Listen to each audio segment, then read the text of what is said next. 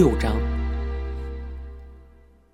我是一个在家里家外表现的完全不一样的小孩我在外面疯得不行，在妈妈面前却表现得像个孩子。虽然我不知道哪一个我才是真正的我，但我总觉得我必须在妈妈面前表现得很乖，因为我觉得我不应该长大，而是一直做个小孩我长大的话，妈妈会伤心的。除了动画片里的主题歌，我第一次让妈妈买给我的唱片是布吉乌吉乐队的《约克港横滨横须贺》。在那之前，我听的都是《假面骑士》《印第安人的棒球队》等面向儿童的电视节目主题歌的唱片。可是那个时候，我却不知道为什么很想听《约克港横滨横须贺》这一张，特别想买一张唱片。妈妈不是一个月给我一次零用钱，而是一天二十日元，多的时候是五十。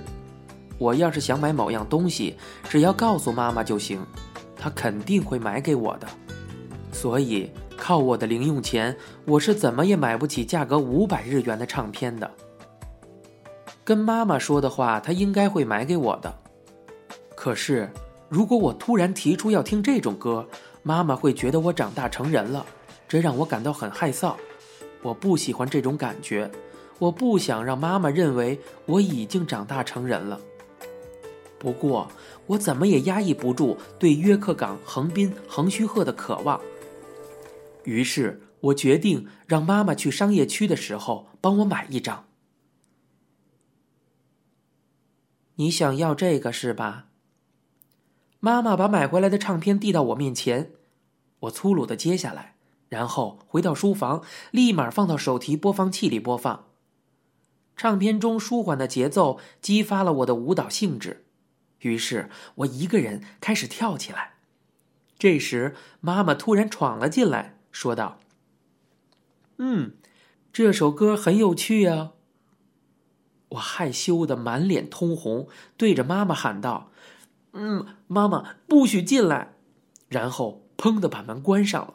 又把音量调到了最小，一个人入神的听了起来。这到底是一种什么样的感情呢？我看到小狗的时候，心里会想：小狗要是不长大就好了。难道我把这种可爱的条件套到了自己身上吗？这种感情在我的心里持续了好长一段时间。妈妈自己也有两三张唱片，她喜欢的是中条青的歌。那个时代的人好像不怎么听音乐，偶尔听一次唱片也是正襟危坐在手提播放器的前面，倾听着中条青的谎言。那时候有一次，中条青要来我们小镇的附近演出，从学校回家的路上，一个拐角的香烟店墙上贴着海报，预告了公演的信息。公演的时间正好跟妈妈的生日比较接近，所以我想买一张演唱会的票作为妈妈的生日礼物。在那之前，妈妈过生日的时候，我不是采点附近的野花，就是帮妈妈捶背，要不就是用粘土捏成恶心的动物作为生日礼物送给妈妈。但是这次的生日礼物需要钱，想来想去还是没什么办法，最后。只好向妈妈去要这个演唱会门票的钱，于是我跟妈妈商量，看能不能不说用途就要到两千日元。果然比较困难。我上小学一年级的时候曾被高年级的学生恐吓过，所以妈妈好像在担心这个。最终我跟妈妈约好，我把买回来的东西给她看，在这个前提下，她给了我两千日元。我拿到钱后，马上去了香烟店，买了一张演出的票。我本来打算到生日那天再送给妈妈的，可是现在当天我就要给妈妈看了。哎呀，谢谢你哦。嗯，是呀，这样一来不去可不行啊。妈妈重复了好几遍，然后把手提播放器拿到饭桌上，开始听谎言。似乎很高兴的样子。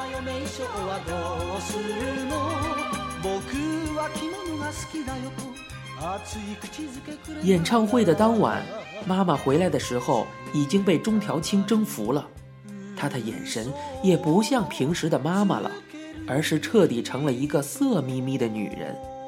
妈妈陶醉地说道：“哎呀，中条真的不错呀，歌好听死了，真好啊！中条真是个不错的男人啊！”我有点吃醋了。不过心里却想到，看来中条青这个新人很有发展空间呀。那时候妈妈可能是四十岁左右，不过在附近的叔叔中间好像还人缘不错，经常有妈妈的女朋友来我们家玩有时候一些叔叔也会过来，叔叔们拿着报纸，里面包着刚挖上来的藕，说这是礼物。然后进到屋里就开始喝啤酒，喝上约三十分钟就发出信号，似乎在说：“要不就开始吧。”然后他们就转移到客厅开始玩花骨牌。妈妈很喜欢玩花骨牌，而且很厉害。每到周末的傍晚，我们家就会有花骨牌的场子，我则坐在弥漫着香烟味的客厅的一角里观战。多数情况下是渡边和村山这两位叔叔过来。他们和妈妈一起围坐在套着白色外套的坐垫周围。他们的规矩是这样的：牌分给三个人，但是其中有一个人不打，另外两家对打。今天不能再输了。总是输的村山叔叔不服气的说道。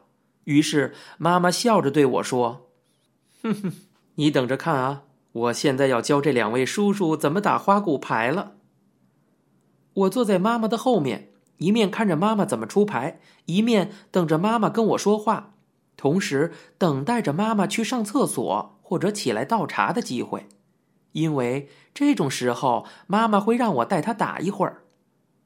妈妈那边的亲戚都喜欢赌钱，每到盂兰盆节的时候，哦，忘了说了，盂兰盆节在日本仅次于元旦的盛大节日，在阴历七月十五日。它原本是佛教的法事，到了盂兰盆节的时候，亲戚们都聚到一起，让所有的小孩子掷骰子。我们要拿出一定的钱，然后掷两个骰子，掷出一个一的时候，必须拿出跟赌资同样的钱。要是两个骰子都是一，那就要拿出双倍的钱。大家轮流掷，谁掷出两个六，那就可以得到所有的钱。如果马上掷出两个六的话，那场上的钱还是很少的，要是转了好几圈还是没有人掷出两个六的话，由于有人会掷出一，所以场上的钱非常可观啊。我们这些小孩子都是在盂兰盆节得到零用钱来当赌资的，不过一般一次十日元，但是有时候在后面观战的大人会拿出千元的大钞来做洗钱。我总是很期待盂兰盆节中的掷骰子。由于我从幼儿园开始就受到了妈妈在掷骰子、玩花骨牌方面的英才教育，所以我相信我上小学的时候玩花骨牌的技术就不亚于村山叔叔了。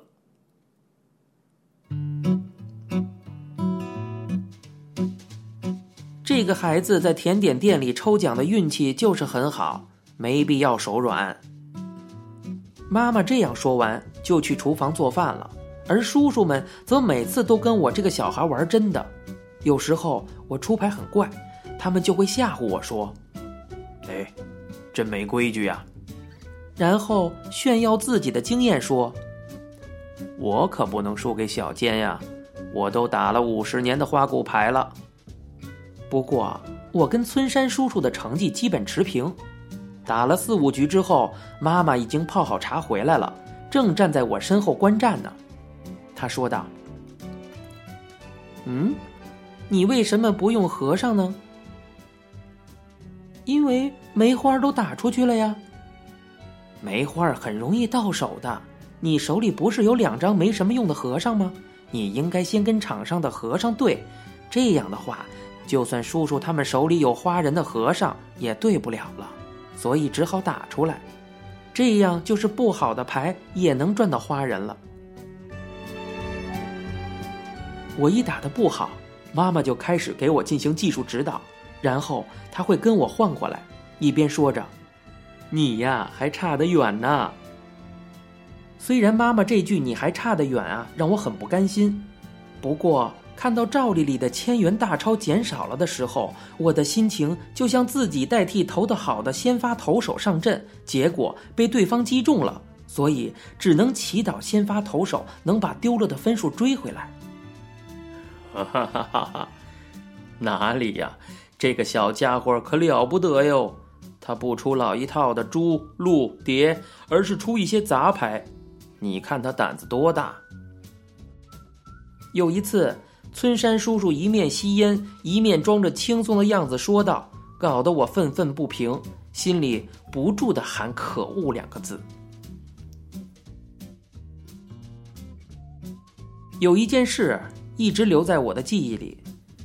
有一次，一个不认识的叔叔跟我和妈妈一起去了一个稍远一点的小镇上的旧休养中心。我们在冷清的雷温泉和游戏场里玩，我觉得那个叔叔跟平时一起打花牌的叔叔们感觉很不一样，而妈妈的态度跟平时也有些不同。虽然我还是个小孩子，不过还是能察觉到这些情况。妈妈和那个叔叔一直讲话很客气，那个叔叔还帮我往游戏机里塞硬币、买果汁给我喝，陪我一起玩。但是我能明显感觉得到，他的这种表现不是针对我，而是想通过这种行为为自己赚得好处。妈妈还是跟平时那样笑个不停，不过并没有说些有趣的事儿。我觉得那天妈妈一直都在微笑，装出一本正经的样子。那个叔叔不像玩花骨牌的那些叔叔那样喜欢说话，而是一直表演的像个标准的男人。脸上堆出僵硬的笑容，我很想早点回家，也这样跟妈妈说了，可是妈妈却跟我说：“你去那边玩玩。”然后递给我玩游戏的钱，就到别处去了。我心神不安，玩游戏的时候也不觉得开心。最后，我实在待不住了，开始在整个休养中心内跑来跑去的找妈妈。有一些跟我差不多大的小孩被父母拉着手往大澡堂的方向走去，我从他们中间穿了过去，然后跑到走廊上。我感觉喉咙以下、心脏以上的地方好像被人紧紧的掐着，非常的难受。他们到底在谈些什么呢？那个叔叔是什么人？妈妈在做什么？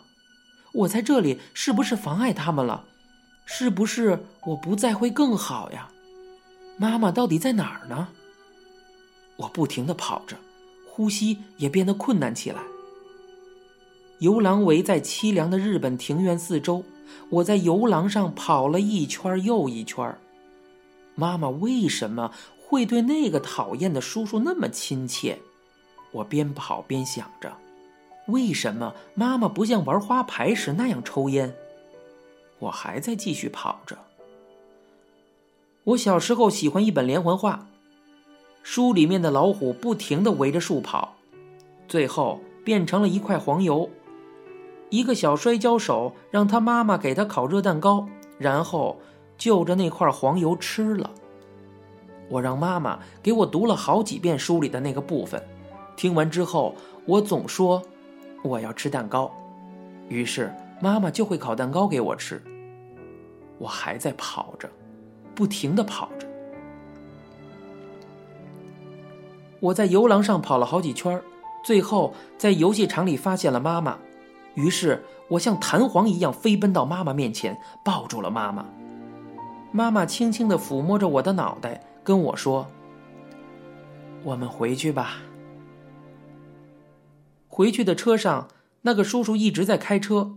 几乎一句话都不说，我躺在后面的座位上，头枕着妈妈的腿，一直在装睡，妈妈则一直在拍着我的背。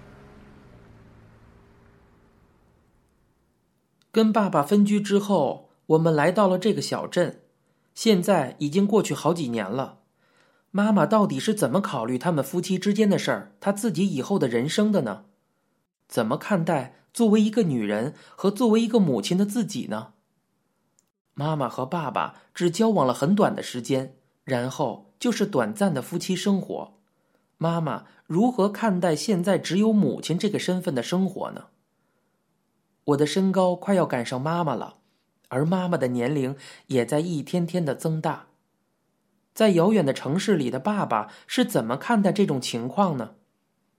我升到小学高年级之后，暑假还会一个人去小仓的奶奶家。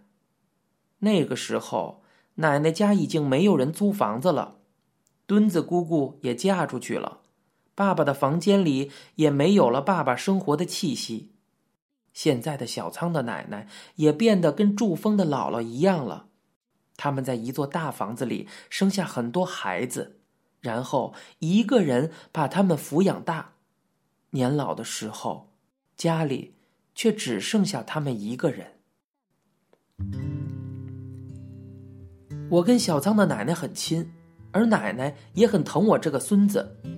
可是，在小仓这个城市里，我没有一个朋友，所以我每天只是看书、看电视，感觉生活有些乏味。高耸入云的长长的烟囱，新干线的大车站，有过山车的游乐园。令人眼花缭乱的百货商场，霓虹灯闪烁的闹市，拥挤不堪的有轨电车，就连我回到自己出生的这个城市，也会惊叹这里变成了一个大城市。可是住在自己出生的家里时，我却只是觉得无所事事。我一天之中唯一的乐趣，就是中午的时候陪奶奶去集市买东西。我特别期待奶奶能到杂食店里给我买一串鹌鹑蛋，或者在肉食店买一根海带包着的香肠。买东西的时候，我会帮奶奶拿着购物篮，所以奶奶通常会给我点小费。小费一到手，我就会跑到集市里的点心店去。奶奶给我的小费一般是五十日元，所以可以在小仓的点心店买到不少东西。儿童可乐和穿成一串的蛋糕、饮料和巧克力，还有一种神奇的药，涂在手指上之后，用手戳一戳橡皮人儿，橡皮人儿就会冒烟。最热闹的还是抽奖，有玩具的抽奖，还有点心的抽奖。玩具的抽奖是根据中奖的级别不同，获得的奖品也不一样，级别越高，得到的玩具越好。如果不中，只能得到一份沾满了环氨酸钠和糖精的粉状果汁，这种果汁对人有害，而且兑上水之后更难喝，所以我总是连袋子一起对着脸吸，结果弄得满脸都是粉末。您现在收听到的是由一辆松鼠播讲的《东京塔》。